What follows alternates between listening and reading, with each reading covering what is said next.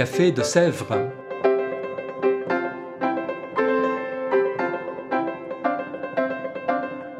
Au Café de Sèvres, on discute philosophie et théologie.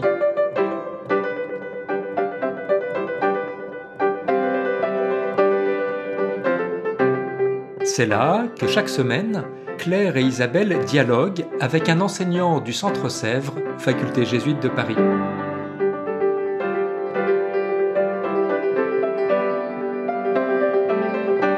L'émission d'aujourd'hui est animée par Isabelle de la Garandrie.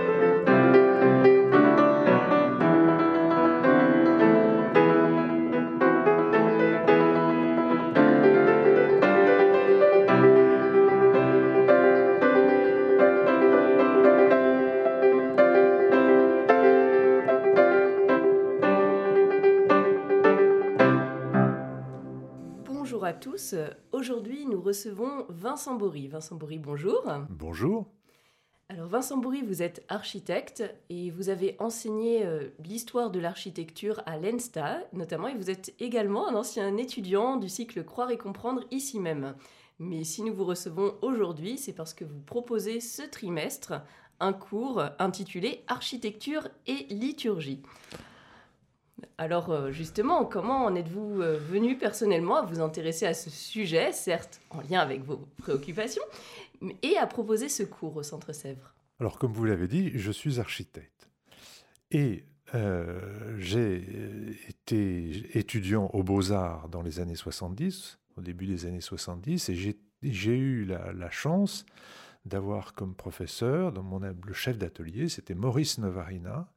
Et Maurice Novarina, c'est un des architectes majeurs du XXe siècle en France, et on lui doit euh, notamment, entre autres, euh, l'église Notre-Dame de Toute-Grâce au plateau d'Assy, et puis euh, l'église d'Audincourt également, qu'il a conçu avec des, artistes, Fernand Léger, Chagall, etc. C'était quelqu'un d'extrêmement pudique, mais il nous a transmis, il veillait à nous transmettre une passion pour notre métier. Et c'est à travers cette euh, exigence et au travers de cette, euh, de cette passion que j'ai compris plus tard l'importance des, des œuvres de mon maître. Ça, c'est un, ça, c'est une, un démarrage. Par la suite, été amené à rencontrer quelqu'un que- qui a été mon directeur spirituel, qui était le père Ponsard. Et le père Ponsard, et c'est lui, c'était le prêtre, je l'ai connu après ça, mais il, avait précédemment été le, curé de Saint-Séverin, et c'est lui qui a fait venir Bazaine pour les, vitraux de, Saint-Séverin. Et Ponsard, quand je l'ai connu, il avait mis en place la commission d'art sacré du diocèse de Paris à la demande de- du, cardinal Lustiger. Et euh, Ponsard m'a proposé de travailler sur différents aménagements dans les églises parisiennes. Et à cette occasion, eh je dois avouer que j'ai été un peu euh, secoué, euh, étonné et très fortement déçu par l'inculture ou la mauvaise perception de l'espace des églises par les prêtres. Je pensais avoir euh, des interlocuteurs très savants et en fait je suis arrivé dans un terrain euh, très, oui voilà, je vais dire les choses poliment mais décevant. Euh, certains aménagements, certaines choses ont néanmoins réussi à être faites, mais ça a été quand même très très dur.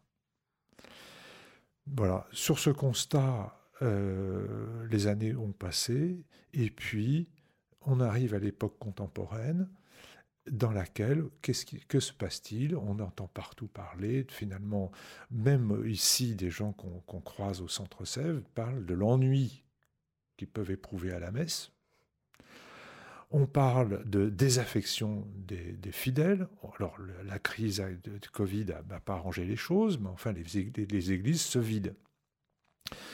Et pour, moi, je fais la relation immédiate entre ce que j'ai vécu, euh, notamment à l'époque de la commission d'art sacré avec Ponsard, et l'époque et le constat actuel. Je me dis, il y a une cause une causalité là. Donc, eh bien, il faut peut-être essayer de, corriger les choses et donc de sensibiliser sur la, et, de former à une meilleure perception de, de l'espace de la liturgie. Voilà. D'accord, merci. Vraiment, donc une invitation à se plonger dans cette thématique qui est, dont effectivement on entend peu parler aujourd'hui. Alors maintenant, des questions peut-être un peu plus précises sur, euh, sur ce contenu. On sait bien que les modalités de la célébration eucharistique ont changé au fil des siècles. Et est-ce que cela a eu une influence sur la manière dont ont été construits les édifices chrétiens? Et quel grand trait de cette évolution peut-on repérer? Alors, il est évident que les édifices chrétiens témoignent de l'évolution des pratiques, des rituels, des liturgies, qui elles-mêmes correspondent à des évolutions de la doctrine, parfois des inculturations. on voit bien que d'un pays à l'autre, les, pratiques sont, les, liturgies sont, sont, différentes, et bien sûr des décisions prises lors des conciles. Par exemple, mhm. la réforme liturgique introduite par le Concile de Trente, au milieu du XVIe siècle, a eu pour conséquence la suppression ou le déplacement des jubés, puisque le cœur devait désormais être visible par les fidèles pour leur permettre de suivre aisément l'office. Donc, vous voyez, une décision, un concile, paf, et directement l'espace de l'Église est appelé à être modifié. Alors aujourd'hui, les règles fixées au XIXe siècle, qui semblaient complètement immuables, euh, semblent, euh, euh, semblent oui, semblent immuables, alors que dans l'histoire de, la, de la chrétienté, de l'histoire de l'Église, il y eut une variété très très très étonnante de pratiques consacrées. Comme le dit le théologien Louis Bouillet euh, euh, aucune de ces dispositions n'est jamais apparue canonique en elle-même ni pour elle-même. Nous ne sommes donc pas limités par le passé, par le legs du passé. Donc voilà, c'est un, un message d'espérance. voilà. Tout à fait. Alors peut-être qu'au-delà de cette question historique, avec quelles autres dimensions humaines et spirituelles doit composer un lieu de culte? Parce qu'il n'y a pas que l'histoire qui compte. Et peut-être la question derrière celle-ci est sans doute de se demander à quoi peut ressembler une église réussie. Je mets plein de guillemets à réussi, mmh, mais euh, voilà. Ah, c'est une question très, très importante et très vaste. Parce que euh, l'architecture est un art, mais c'est un art bien particulier, c'est un art qui répond à des euh, contraintes. Donc la première question, c'est de se dire qu'est-ce qu'une architecture, en dehors de la liturgie, qu'est-ce qu'une architecture réussie? Pas simple. Hein?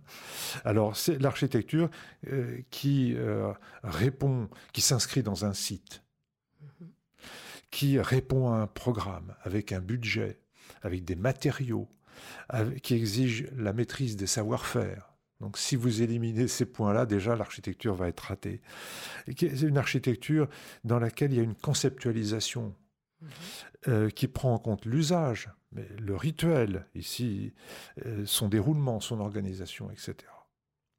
Et puis, à ces considérations viennent se greffer d'autres euh, éléments qui vont pousser l'architecte, dans le cadre de l'architecture liturgique, à s'interroger sur la notion de sacré,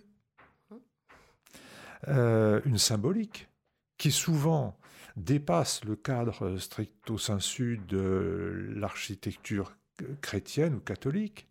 Hein, par exemple, l'orientation. Euh, on en parle beaucoup, mais enfin bon, voilà, c'est une, euh, c'est une dimension qu'on peut prendre en compte.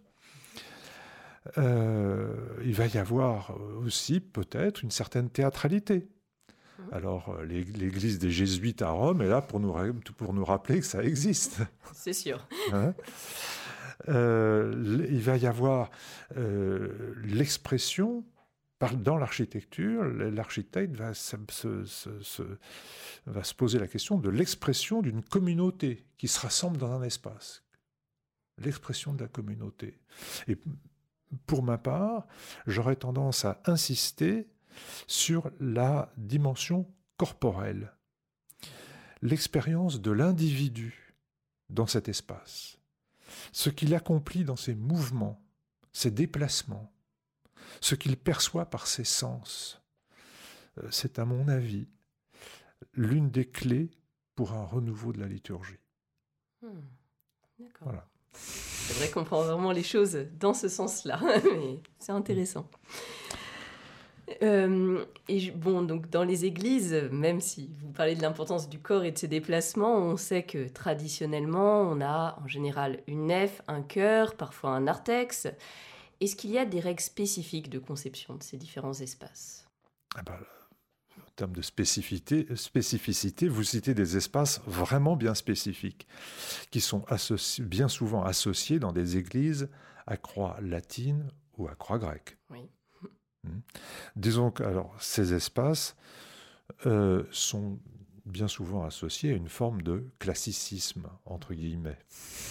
Hein. une sorte de norme communément admise et qui va être répétée, puis qui a été répétée jusqu'à plus soif au XIXe siècle, au début du XXe. Certes. Voilà. Mais ce qui est intéressant avec l'apparition du mouvement moderne, euh, c'est ce jaillissement euh, de formes nouvelles qui viennent exalter la création, la lumière, et contribuer à apporter une lueur d'espérance euh, pour les temps présents. Je pense par exemple à l'église du Rincy, construite par le Perret. on peut penser également à la cathédrale de Brasilia, construite par Niemeyer et là, on est, on est très loin des, des, narthex, etc. Voyez? Et donc, il y, a, il y a la capacité, la possibilité de déplacer, de, de, de sortir du schéma du classicisme. C'est pas pour ça qu'il est mauvais, mais ça, voilà, c'est, il faut le. voilà, il y a des interrogations à se poser par rapport à ce schéma. Hein? Alors, cette, cette question est, vraiment euh, très importante. Et ça me fait penser à. Euh, au père couturier, mhm. hein, dominicain, euh, qui, avait dirigé la revue Art Sacré, et qui, dans, cette revue, a euh, insisté, a mis en valeur la spiritualité qui euh, s'exprime dans l'art et l'architecture des peuples dits primitifs, notamment en Afrique, et qui sont une spiritualité qui est bien éloignée des codes extrêmement rigides occidentaux. Oui, hein on ne pense pas toujours à aller voir ailleurs. voilà. Mhm. Et puis, euh, le, ou un autre exemple, ça va être Le Corbusier, à qui on doit quand même la chapelle de Ronchamp, et qui s'est largement inspiré dans toute son œuvre de l'architecture arabe, et plus particulièrement mozabite. Vous voyez? Donc, il y a une très grande liberté d'expression pour le concepteur, et c'est une liberté qu'il s'agit d'accueillir hmm. et de comprendre. Oui.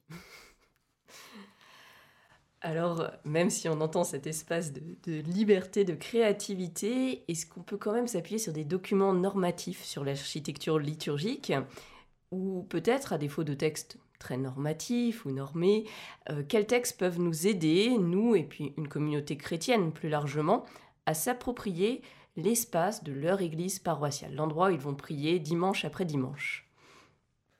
Ah, C'est beaucoup de questions très importantes. Alors, il y a d'une part des écrits théoriques sur l'architecture. Ce sont les traités, comme celui, enfin le premier des, traités, c'est celui de Vitruve, qui était l'architecte, un architecte romain de l'époque d'Auguste, qui a écrit, qui est l'auteur d'un traité en dix, livres nommé De Architectura. Et dans ce traité, euh, Vitruve aborde la, construction, l'édification d'un temple. C'est le texte de référence. Et toute l'évolution de la pensée architecturale s'appuie sur la publication d'un traité ou d'un manifeste, d'un texte fondateur. Euh, par exemple, le mouvement moderne s'est appuyé sur les écrits de Le Corbusier ou des professeurs du Bauhaus. Mhm. mais on pourrait citer également des époques précédentes, on pourrait citer Bernard de Clairvaux ou l'abbé Sugère. Voilà. Ce sont des textes fondateurs. Et puis il y a également, on parlait de, textes normatifs, il y a les normes. Et c'est très important, parce que derrière les normes, il y a l'art de bâtir. Et euh, pour ce qui est de l'architecture euh, des églises, ces règles de l'art euh, ont la chance d'être merveilleusement transmises par toutes ces confréries de compagnonnage. Et ces compagnons nous ont quand même laissé les cathédrales. Rien que ça. Rien, que ça. Mhm. Hein. Et, ils sont toujours là, et c'est grâce à eux qu'on euh, va pouvoir reconstruire Notre-Dame dans, des, dans de bonnes conditions. Mhm. Donc c'est quand même quelque chose de très important. Et puis, vous posez la question de, euh, l'architecture liturgique des textes, euh, les normes résultent des, textes des conciles. Alors aujourd'hui, Lumen Gentium, et plus encore euh, Sacrosanctum Concilium, qui sont issus de Vatican II. Qui, qui mettent, ces deux textes qui mettent notamment l'accent sur l'assemblée du peuple de Dieu. Alors je citerai trois livres qui peuvent aider à avancer dans la compréhension de cette architecture bien particulière. Mhm.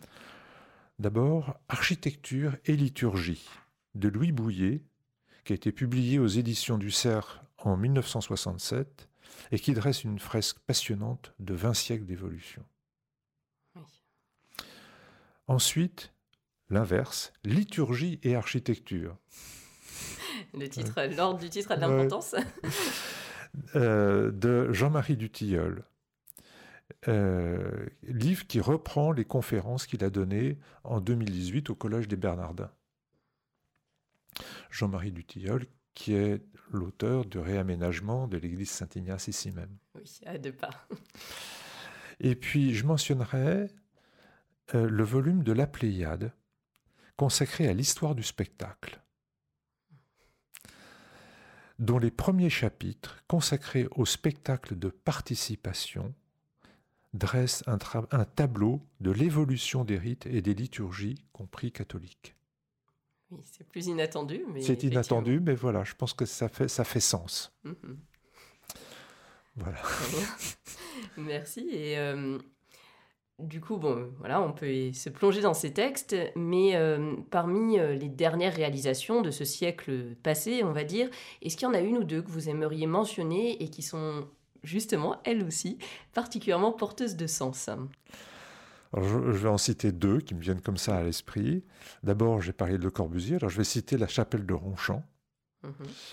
euh, car Le Corbusier a agi en plasticien assez visionnaire, et sa réponse va au-delà de la simple mise en forme de l'espace et des agencements. Donc, c'est avant Vatican II, il a introduit une remise en cause du rapport frontal entre le prêtre et l'assemblée des fidèles. Et ce faisant, il oblige les uns et les autres à repenser leurs relations. Mmh. Il décale. Mmh. Il décale. Il, force, il, pousse les gens à s'interroger. C'est très fort. Mmh. Voilà.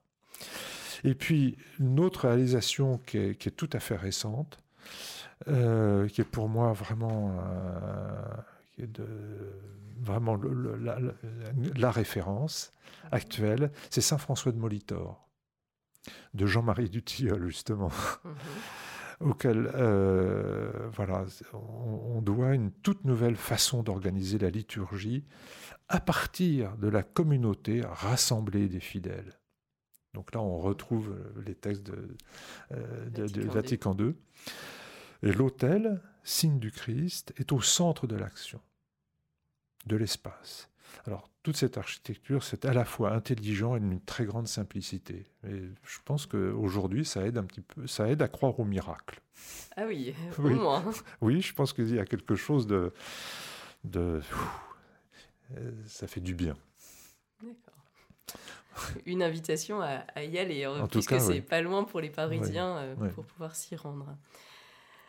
Enfin, euh, pour terminer, un mot de la fin ou une citation pour donner envie euh, peut-être de s'inscrire à votre cours, de vous rejoindre, ou tout au moins d'aller plus loin sur ce sujet. Ça va être un petit peu polémique parce que je vais citer, je citerai volontiers le propos ou, la sentence de Louis Bouillet. Alors je le lis là. Hein. Notre conception moderne de la liturgie, purement rubristique, notre didactisme sans inspiration, notre spiritualité abstraite, s'accommode trop facilement de la misère des édifices où nous expédions un devoir dominical maussade. Il faudrait que tout cela disparaisse. C'est un, prêtre et un théologien qui s'exprime. Alors, en réponse à cela, je dirais comme mot de la fin que je souhaite que ce cours donne des clés de compréhension de ce qu'est l'espace de la liturgie et qu'il engage à une indispensable culture architecturale. Et par là même que ce cours contribue à enrichir l'expérience, le mot est l'expérience de la liturgie. Eh bien, merci beaucoup euh, Vincent Bory pour cet entretien. On rappelle que on peut toujours euh, s'inscrire à votre cours architecture et liturgie et euh, pour essayer justement de saisir ces clés et mieux rentrer dans cette intelligence de la liturgie. Au revoir. Au revoir.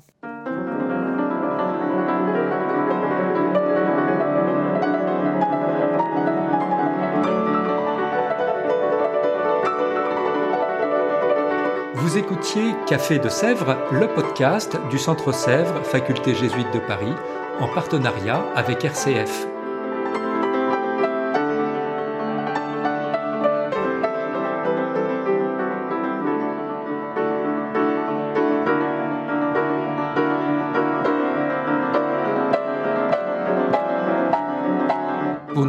Aucun épisode, abonnez-vous sur votre application préférée Spotify, Deezer, Apple Podcast ou Google Podcast.